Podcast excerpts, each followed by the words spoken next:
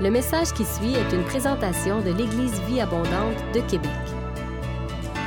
Pour plus d'informations ou pour accéder à nos podcasts, rejoignez-nous sur eva-québec.com.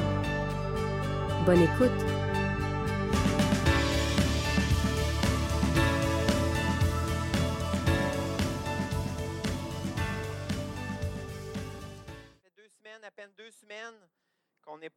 De corps. Et laissez-moi vous dire que lorsque j'y pense, chaque jour qui passe, et que je pense à, à l'idée que ça peut prendre un mois, deux mois avant qu'on puisse se revoir, euh, je peux vous dire que lorsqu'on va être totalement euh, en dehors du danger, du confinement, de la contagion, et que les rassemblements vont être redevenus légaux à nouveau, euh, on va se faire un méchant party. Un repas, un agapé euh, ensemble, un agapé fraternel, un temps de communion fraternelle ensemble. Et euh, si jamais vous êtes partant ce matin, vous pouvez déjà donner votre nom, euh, déjà mentionner je vais y être, je suis partant, mentionnez-le sur les réseaux sociaux. Mais on est vraiment content de pouvoir se retrouver par la force des choses. Ça remplacera jamais le temps qu'on est ensemble le dimanche matin à l'église, mais à tout de moins, je pense que ça console un petit peu dans les circonstances et en attendant. Alors, euh, comment, comment a été votre semaine? Vous qui êtes à la maison, euh, pour la plupart, certains euh, font partie de nos frères et sœurs qui travaillent et assurent les services essentiels, mais pour les autres qui êtes à la maison, confinés à la maison, comment a été votre semaine? De notre côté, Julie et moi, euh, on s'est retrouvés en télétravail à la maison avec les enfants et leurs multiples demandes. Euh, même parfois, on a l'impression que ça sort d'un puits sans fond. Et euh, on, a pris, soin de, mes beaux-parents alors qu'on habite une maison intergénérationnelle, pour, pour ceux qui ne le savaient pas. Alors, je prends le temps de le mentionner. À ça, on ajoute toutes les responsabilités familiales, les différentes tâches domestiques, les repas, plus le fait de faire l'école à la maison. Et oui, professeur improvisé, ce qui nous donne un horaire encore plus intense qu'avant l'arrivée du confinement. Mais vous savez quoi? Comme euh, Pasteur Bertrand a mentionné, comme Jessie a mentionné, Dieu règne, Dieu va prendre soin de nous dans les circonstances.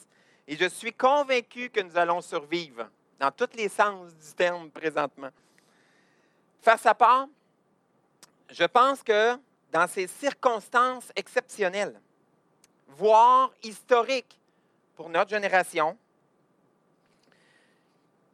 les circonstances qu'on vit présentement sont porteuses, je dis bien porteuses, d'un potentiel extraordinaire qui peut permettre de voir nos vies être changées, transformées et synchronisées avec le cœur de Dieu et ce plus que jamais. Mais tout dépend de comment on va réagir dans ces circonstances. Et justement, ça introduit très bien le titre de mon message ce matin. euh, dans les circonstances, le titre de mon message, c'est L'état d'urgence. Combien trouvent que c'est un titre de circonstance? Non, je ne ferai, pas une réplication de LCN ce matin. Ne soyez pas inquiets. Je ne veux pas du tout me faire alarmiste. Loin de là.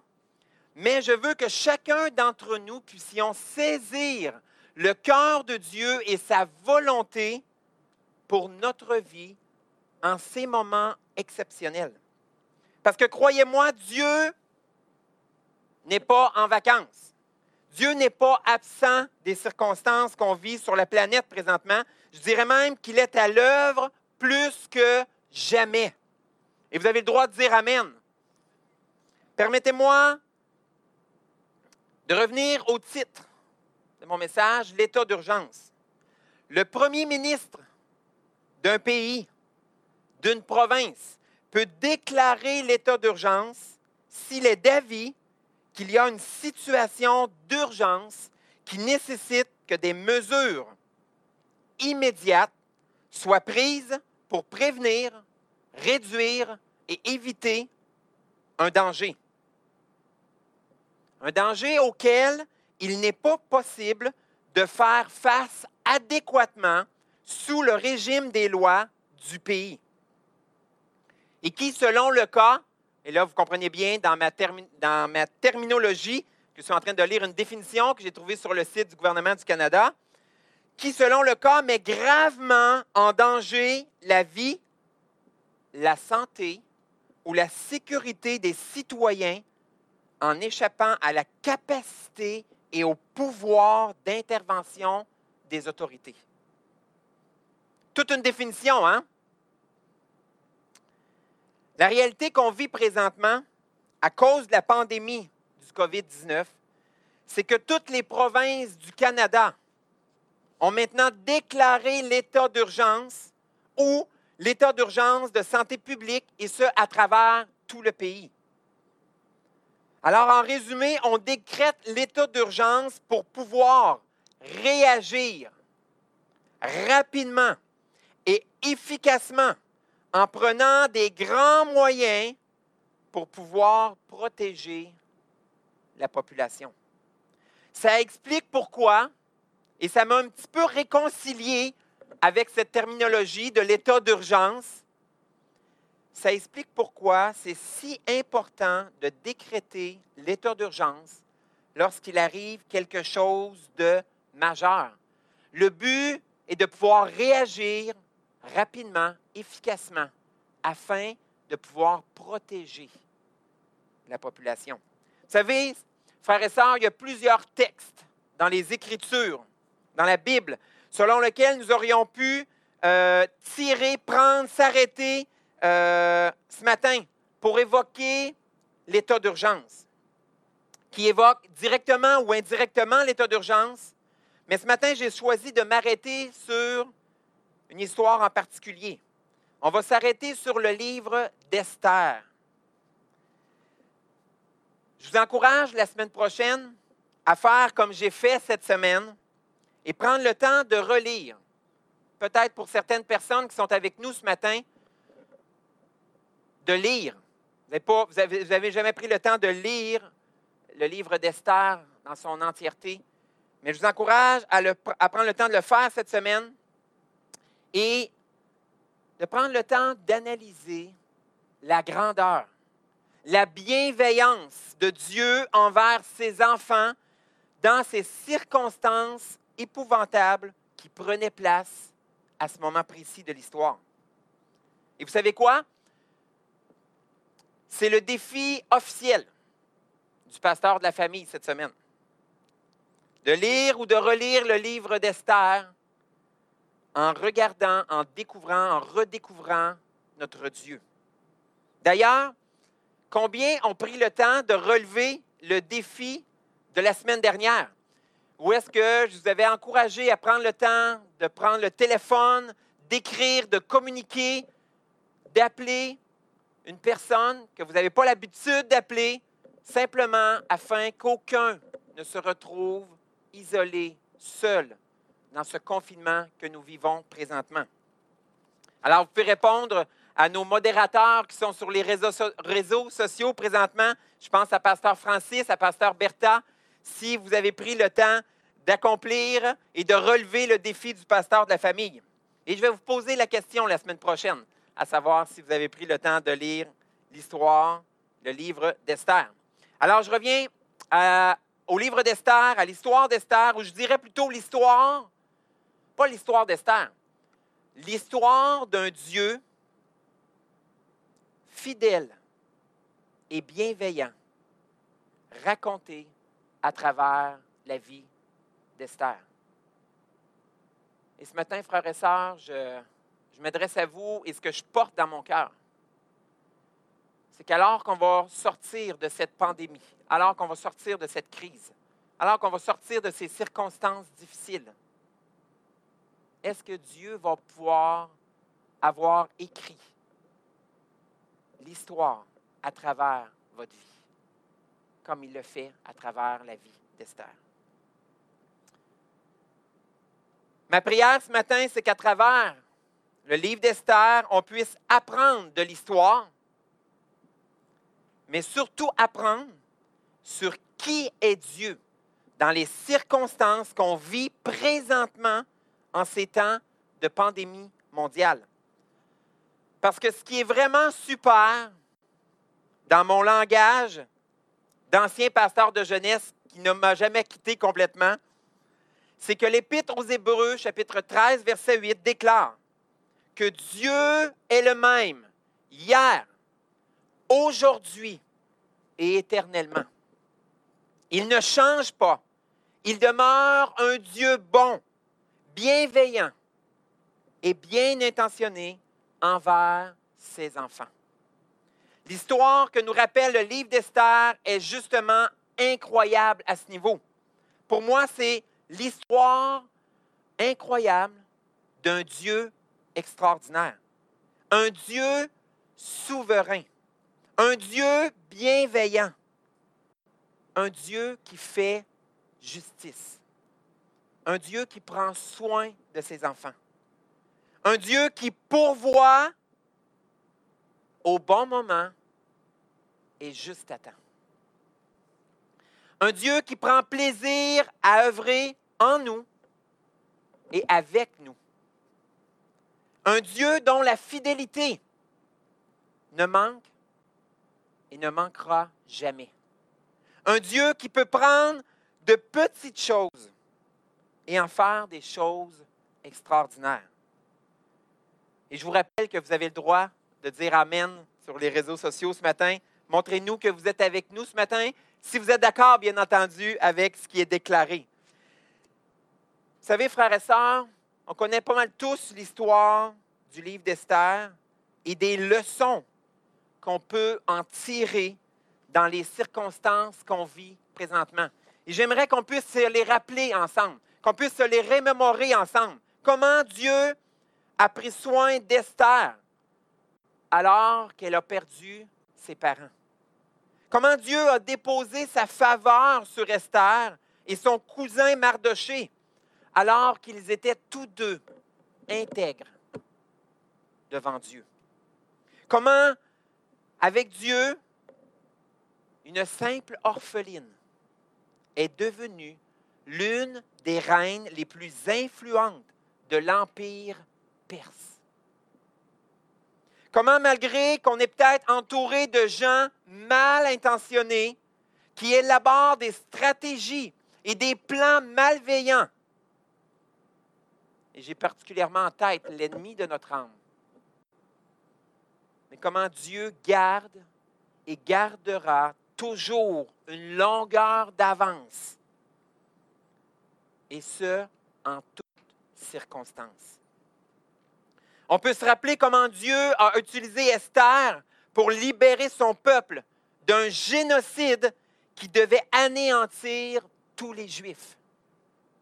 Comment on peut se rappeler comment on peut et nous devons toujours garder confiance en Dieu. Et ce, peu importe les circonstances qui prennent place dans nos vies et autour de nous. Je le répète, il demeure et demeurera toujours digne de votre confiance. Comment Dieu va permettre à Esther et son peuple de passer d'ennemis de l'État, voire des cibles à abattre, à un peuple qui sera honoré et respecté de tous, se retrouvant même maintenant et plus que jamais en sécurité alors qu'ils étaient toujours dans le même pays. Tout ça parce que Dieu a mis sa main. Dieu est intervenu.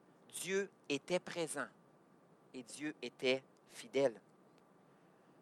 On peut se rappeler comment Dieu peut changer les mauvaises circonstances et y faire naître l'espoir d'un jour nouveau, l'espoir d'un jour meilleur, encore meilleur qu'avant les circonstances. L'Épître aux Romains, chapitre 8, verset 28, déclare, Nous savons du reste toute chose toute chose, que toute chose concourt au bien de ceux qui aiment Dieu, de ceux qui sont appelés selon son dessein. Tout ce qui prend place dans ta vie. Et vous savez que tout, j'aime le dire, tout n'exclut rien. Tout ce qui prend place dans ta vie. Sache que Dieu a cette capacité de le transformer en quelque chose de bien, voire de meilleur. Dieu n'abandonne aucun de ses enfants. On peut se rappeler, frères et sœurs, comment la providence, c'est vraiment un mot qui me touche particulièrement dans les dernières semaines, comment la providence et le soutien de Dieu pour son peuple est inaltérable, indéfectible et inépuisable. C'est des mots qui parlent fort. C'est des mots qu'on n'utilise pas souvent dans notre langage de tous les jours. Mais c'est la réalité du cœur de Dieu envers nous. La providence et le soutien de Dieu pour ta vie est inaltérable, indéfectible et inépuisable. À travers l'histoire du livre d'Esther, on peut se remémorer comment il est possible de voir Dieu à l'œuvre de façon aussi incroyable de prendre conscience que dans cette histoire, dans le livre d'Esther, à aucun endroit on retrouve le nom de Dieu. Et oui, aucun endroit on retrouve le nom de Dieu dans le livre d'Esther mais combien nous sommes en mesure de voir Dieu agir d'une façon extraordinaire. Et j'espère que je vous donne le goût d'aller lire le livre d'Esther. On ne prendra pas le temps de le lire ce matin. On va toucher à un point en particulier. Mais j'espère que je vous donne le goût d'aller lire le livre d'Esther et de voir votre Dieu à l'œuvre d'une façon extraordinaire. Ça me fait penser, frères et sœurs, que des fois, le meilleur témoignage et le plus grand témoignage que nous pouvons avoir n'est pas de crier dans les oreilles d'une personne qui ne connaît pas Dieu. Jésus, Jésus, Jésus, Jésus sauve, Jésus, Jésus sauve, en en être agressant. Des fois, on n'a même pas besoin de la bouche. Et à travers nos vies, Dieu nous utilise comme un témoignage puissant de sa grandeur et de sa bienveillance. Et c'est exactement ce qu'on voit à travers le livre d'Esther.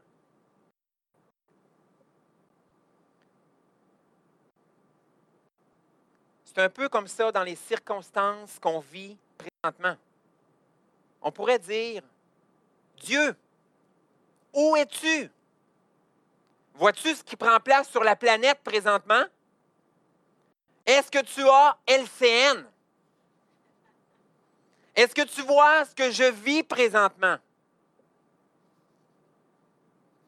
Croyez-moi, Dieu voit ce qui prend place.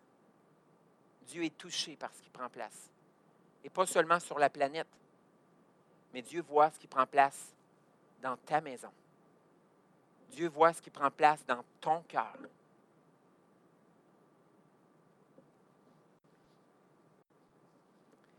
Et si jamais l'ennemi de notre âme voulait te faire douter que Dieu est là, que Dieu est présent,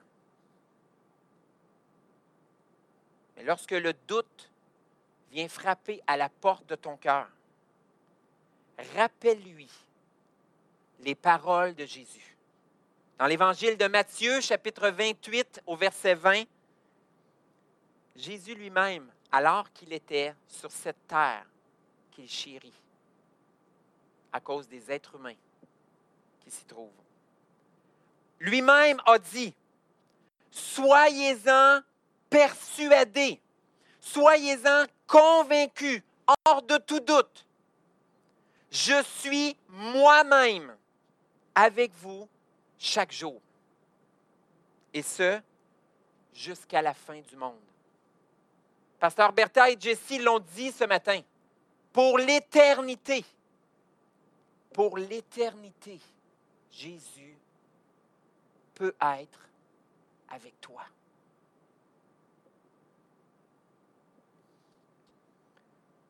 Pourquoi j'ai senti que je devais m'arrêter sur le livre d'Esther ce matin, alors qu'au début de la semaine, alors que je commençais à préparer mon message, je m'en allais complètement dans une autre direction, mais Dieu me ramenait constamment, constamment au livre d'Esther.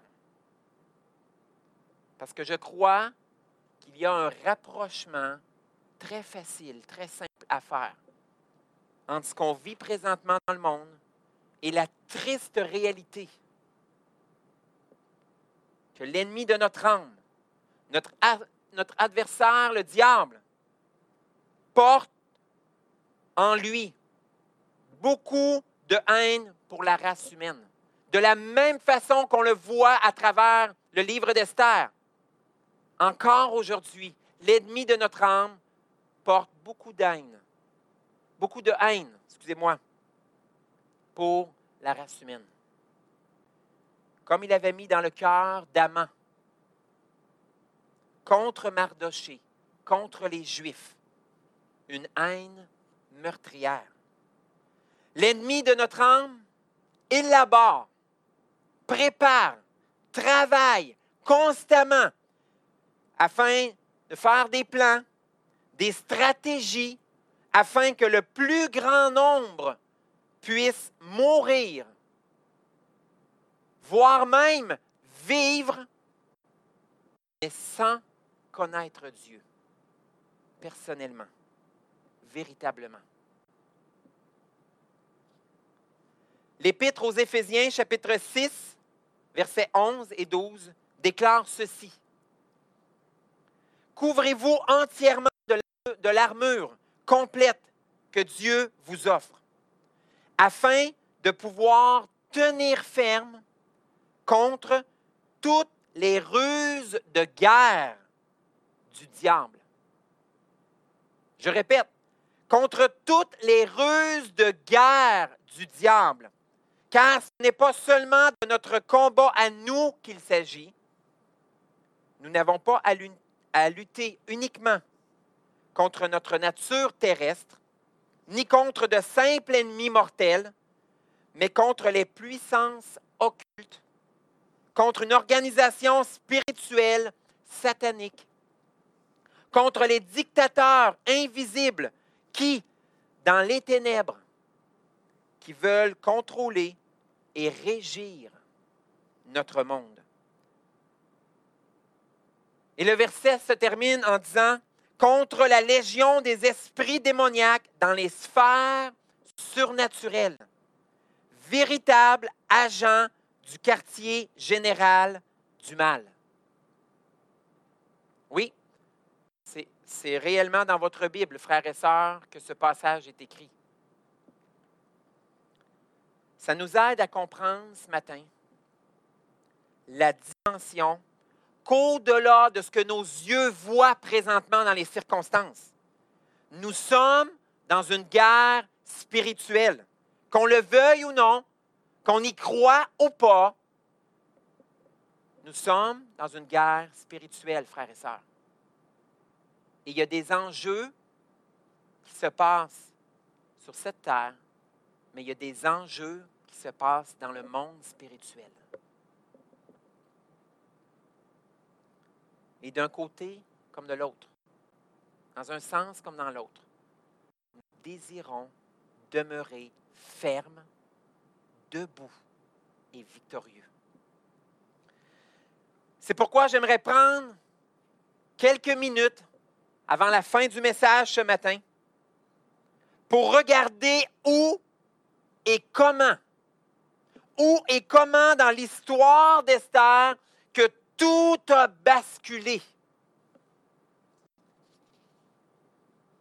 Comment l'histoire d'un peuple où on avait planifié son arrêt de mort, sa destruction complète, ce peuple est devenu un peuple où Dieu a fait éclater sa gloire, a protégé et gardé leur vie en leur donnant même une situation meilleure après coup, et ce pour des générations. Les commentaires bibliques disaient cette semaine que lorsque Néhémie a été reconstruire la muraille et qu'il a pu euh, bénéficier du roi à l'époque, que c'était en lien avec ce que Esther avait vécu. De génération en génération, l'effet de ce basculement, de ce, de, de ce moment qui a basculé dans l'histoire, a eu des répercussions pour les générations à venir. Comment un peuple rempli d'inquiétude, de crainte et de peur est devenu un peuple rempli de la paix de Dieu et d'une confiance qui surpasse toute intelligence?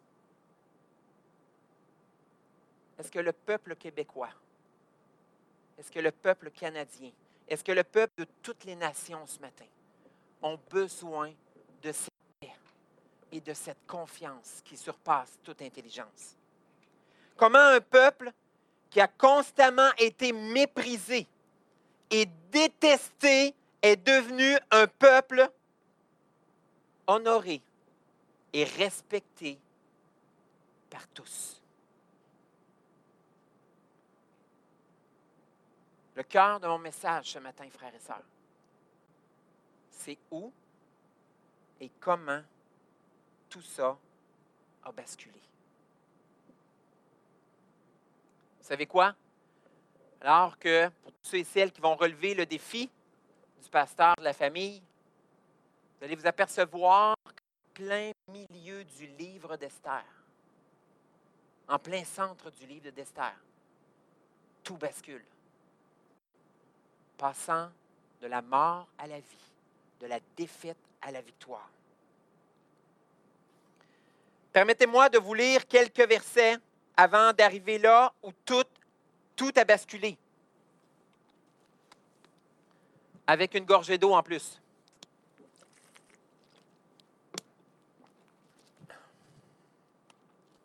Alors, si vous aviez ouvert votre Bible ce matin, tournez avec moi dans le livre d'Esther que nous retrouvons dans l'Ancien Testament, bien entendu, si vous êtes avec nous pour la première fois ce matin. Chapitre 4. Mardoché ayant appris, au verset 1, tout ce qui se passait, déchira ses vêtements, s'enveloppa d'un sac et se couvrit de cendres. Puis il alla au milieu de la ville en poussant avec force des cris amers et se rendit jusqu'à la porte du roi, dont l'entrée était interdite à toute personne revêtue d'un sac. Dans chaque province, partout où arrivait l'ordre du roi et son édit, d'anéantir le peuple juif, j'ai perdu ma phrase, il eut une grande désolation parmi les Juifs. Ils jeûnaient, pleuraient et se lamentaient et beaucoup se couchaient sur le sac et la cendre. Les servantes d'Esther et ses eunuques vinrent lui annoncer cela, et la reine fut très effrayée. Elle envoya des vêtements à Mardoché pour le couvrir et lui faire ôter son sac, mais il ne les accepta pas. Alors Esther appelait Attaque, l'un des eunuques que le roi avait placé auprès d'elle, et elle le chargea d'aller demander à Mardoché ce que c'était et d'où cela venait. Attaque se rendit vers Mardoché sur la place de la ville, devant la porte du roi. Et Mardoché lui raconta tout ce qui lui était arrivé. Et il lui indiqua la somme d'argent qu'Aman avait promis de livrer au trésor du roi en retour du massacre des Juifs. Il lui donna aussi une copie de l'édit publié dans Suse en vue de leur destruction, afin qu'il le montrât à Esther et lui fit tout connaître. Et il ordonna qu'Esther se rendît chez le roi pour lui demander grâce et l'implorer en faveur de son peuple. Verset 9. Attaque vint rapporter à Esther les paroles de Mardoché. Esther chargea Attaque d'aller dire à Mardoché Tous les serviteurs du roi et le peuple des prophètes existe une loi portant peine de mort contre quiconque, homme ou femme, entre chez le roi dans la cour intérieure sans avoir été appelé. Celui-là seul a la vie sauve, à qui le roi tend le sceptre, le sceptre d'or. Et moi, je n'ai point été appelé auprès du roi depuis 30 jours. Verset 12, lorsque les paroles d'Esther eurent été rapportées à Mardoché, Mardoché fit répondre à Esther, Ne t'imagine pas que tu échapperas seul d'entre tous les Juifs parce que tu es dans la maison du roi.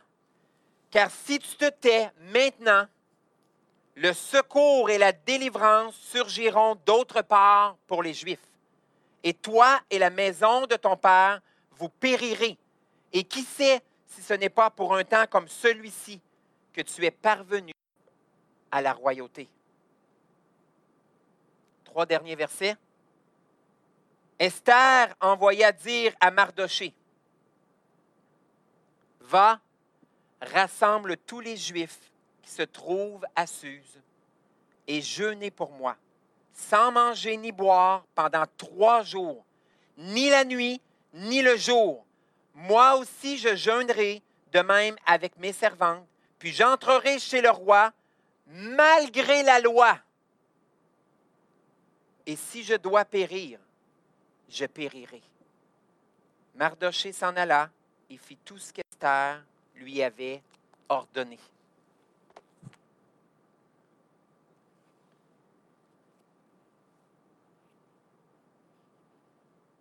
Vous savez, frères et sœurs, il y aurait une multitude de choses que nous pourrions toucher ce matin à travers le texte que nous avons lu.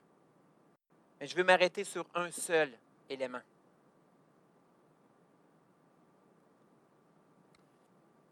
Face aux circonstances exceptionnelles et un cœur bien disposé et synchronisé avec celui de Dieu, Esther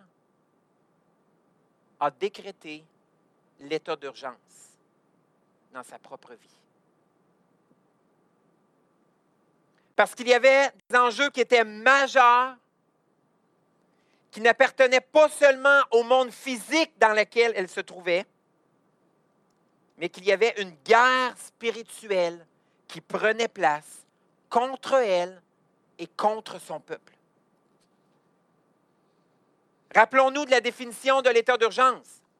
On déclare l'état d'urgence lorsqu'on est d'avis qu'il y a une situation d'urgence qui nécessite des mesures immédiates afin qu'elles soient prises, afin de prévenir, réduire, éviter un danger auquel il n'est pas possible de faire face adéquatement sous le régime des lois du pays en place.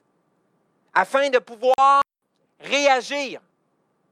S'il y a un mot que je veux que vous reteniez, frères et sœurs, ce matin, c'est le mot réagir. Afin de pouvoir réagir rapidement efficacement en prenant les grands moyens afin de se protéger physiquement et spirituellement. Elle comprenait Esther comprenait que ce n'étaient pas les lois et les réalités en cours qui lui auraient permis de sauver sa vie et celle de son peuple.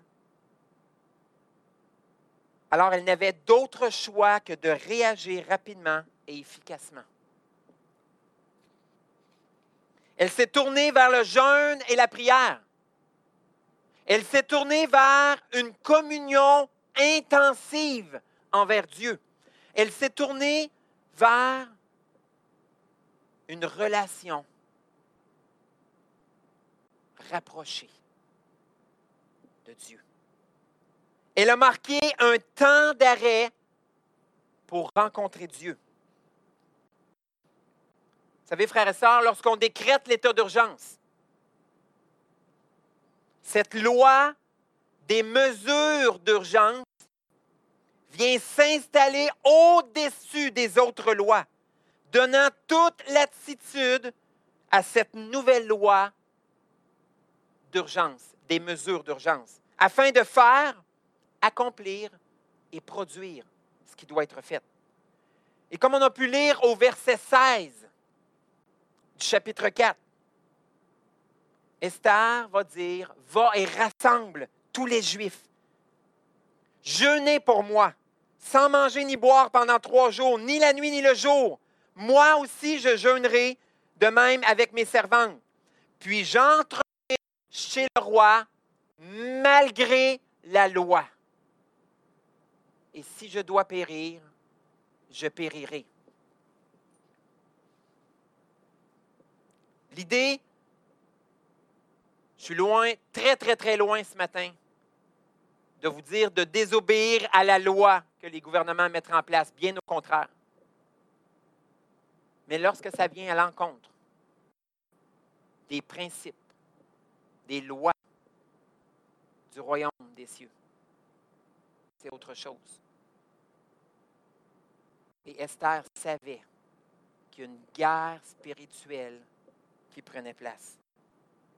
Lorsqu'il n'y a plus rien qui peut tenir, lorsqu'on décrète l'état d'urgence et qu'on se tourne vers le jeûne et la prière, sachez que ce soit dans votre propre vie personnelle ou que lorsqu'on le fait d'une façon collective, Dieu agit. Dans cette situation, selon Esther, les lois, l'autorité et les principes spirituels du royaume de Dieu prévalaient par-dessus tout. Que ce soit nos gouvernements qui déclarent l'état d'urgence pour nous protéger physiquement de cette pandémie, ou que ce soit nous, en tant que chrétiens, qu'on se sent poussés à le faire, non par le pasteur de la famille, mais surtout par le Saint-Esprit, pour notre, pour notre vie spirituelle, ou celle de nos frères et sœurs, ou peut-être même pour la pandémie qui prend place dans le monde. Le Saint-Esprit peut vous mandater. Et lorsqu'il le fait, il va donner l'autorité et la puissance et le résultat qui va aller avec votre obéissance. Rappelons-nous que dans un cas comme dans l'autre, que ce soit dans le monde physique ou spirituel, nous déclarons l'état d'urgence. Nos responsabilités changent. Nos priorités changent. Notre agenda change. Notre gestion du temps change. Je pense que pour plusieurs, l'état d'urgence décrété dans la province a changé nos habitudes de vie. Mais qu'en est-il de notre vie spirituelle? Est-ce que ce plus de temps, est-ce que ces absences de choses qui étaient dans nos agendas ont été changées, transformées par cette possibilité de passer du temps avec Dieu.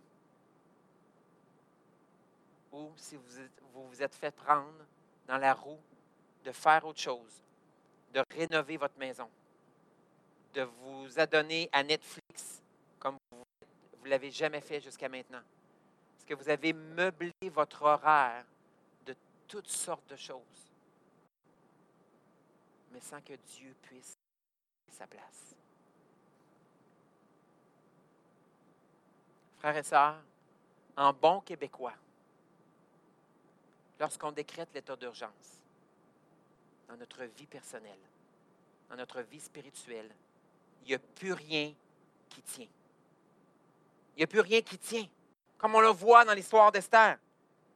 Nous nous adaptons à ce décret de l'état d'urgence et il devient notre priorité. Et laissez-moi juste vous dire, frères et sœurs, alors que je préparais le message cette semaine. Vous n'avez aucune idée de comment ça me parlait. D'entrée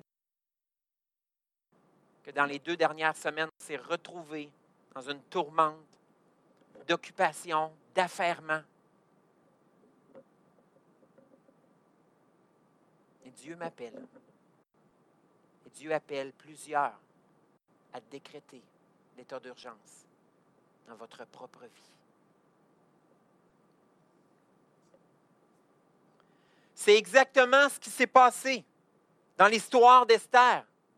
Elle était au palais royal, loin de toute préoccupation, souci, inquiétude, faisant la routine qu'elle faisait à chaque jour, vivant sa vie comme à l'habitude dans le confort du palais royal, jusqu'à temps qu'elle prenne conscience du danger et des enjeux spirituels qui prenaient place contre sa propre vie et celle de son peuple.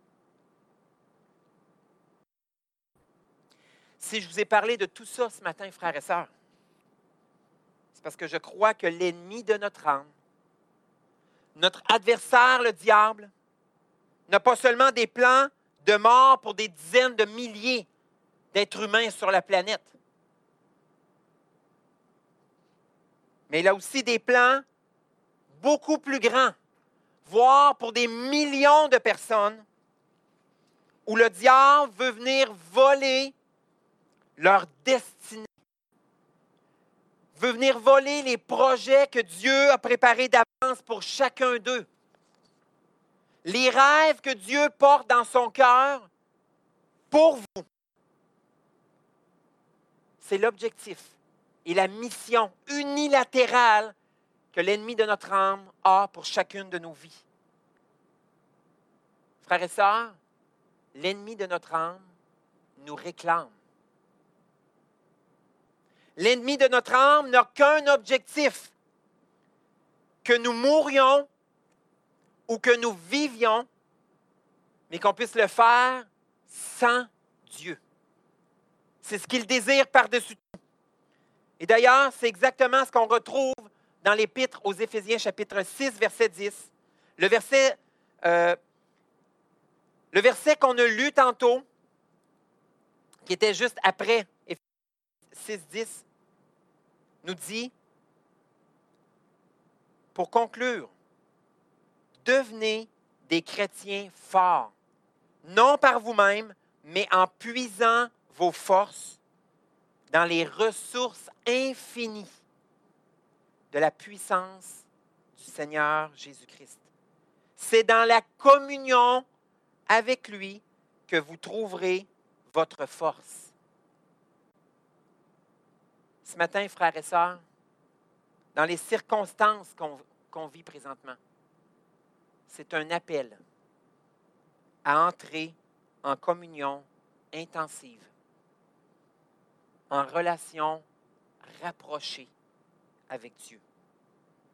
Et si, comme Esther, vous avez besoin de déclarer l'état d'urgence dans votre propre vie pour lui donner la première place, je vous en supplie, faites-le. Vous savez quoi? En plein milieu de votre histoire peut aussi survenir un événement qui modifiera le cours de votre vie et de la vie de ceux qui vous entourent. Mettez Dieu en première place dans votre vie. Donnez-lui le temps de vous montrer que non seulement il est vivant, mais qu'il vous aime. Comme Pasteur Bertha a lu la parole ce matin, que Dieu vous aime et qu'il désire plus que tout réaliser ses plans, ses projets dans votre vie et dans la vie de ceux qui vous entourent. Oui, Dieu peut vous demander plus particulièrement de prier de jeûner contre cette pandémie. Si c'est le cas, faites-le. Il est fort possible qu'après ce message, qui se termine dans quelques instants. Que le Saint-Esprit vienne vous parler, vous visiter, vous rencontrer. Soyez sensibles, soyez à l'écoute et surtout, obéissez à ce que le Saint-Esprit fait monter dans votre cœur. Deux Chroniques, chapitre 7, verset 14, nous dit, si mon peuple, celui qui porte mon nom, s'humilie, prie et, me cherche, et me recherche, s'il renonce à ses mauvaises voies, je l'écouterai du haut du ciel, je lui pardonnerai son péché et je guérirai son pays.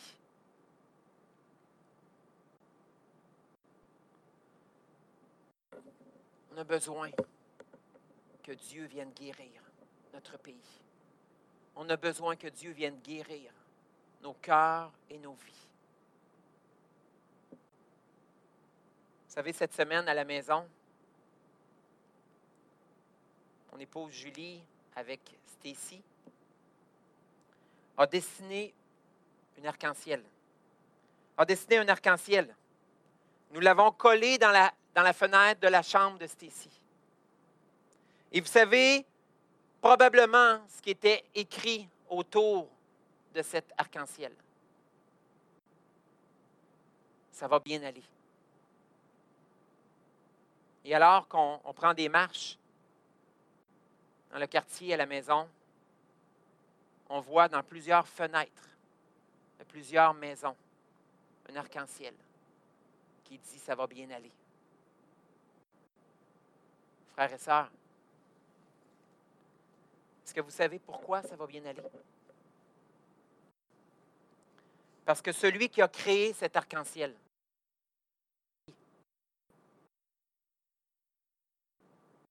l'arc-en-ciel qui se crée lorsque des gouttes du soleil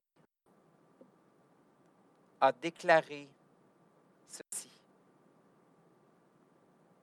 Dans Lamentation chapitre 3, versets 22-23, il est écrit, Les bontés de l'Éternel ne sont pas épuisées.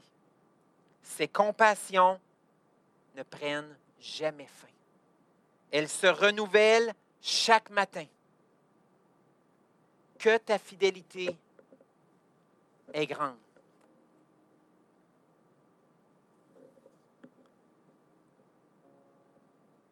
Que ta fidélité est grande. Est-ce qu'on peut terminer ce message ce matin? Alors que vous êtes à la maison, seul, en famille, juste en fermant les yeux,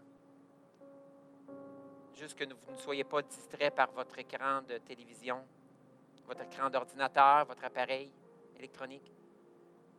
Fermez les yeux.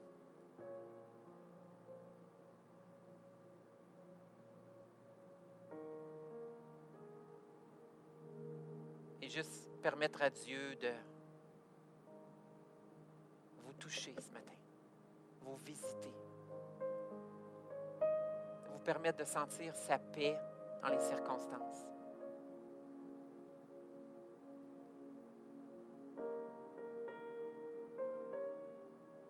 Par son Saint-Esprit, une confiance, une paix qui surpasse toute intelligence. Permet de garder les yeux fixés sur celui qui, à chaque fois, depuis des millénaires, que des gouttelettes de pluie traversent les rayons du soleil, crée un spectacle extraordinaire dans, le ciel, d'une arc-en-ciel majestueuse, et nous rappelle, et nous redit en ces circonstances de pandémie présentement, ça va bien aller. Tu es mon fils, tu es ma fille. Aie confiance en moi. Je ne délaisse aucun de mes enfants. Je n'abandonne aucun de mes enfants. Fais-moi confiance. Et surtout, comme la parole que Pasteur Bertha a lue dans le temps de louange. Et surtout, prends du temps avec moi. Et si tu as besoin de déclarer l'état d'urgence dans ton horaire, dans ton agenda, fais-le. Parce que je suis. Je suis le grand berger. Je suis ton papa. Je suis celui qui va te faire passer à travers ces circonstances. Et je suis celui qui, comme dans l'histoire d'Esther, te permettra de vivre quelque chose d'encore meilleur après ces circonstances. Et ce pour toi,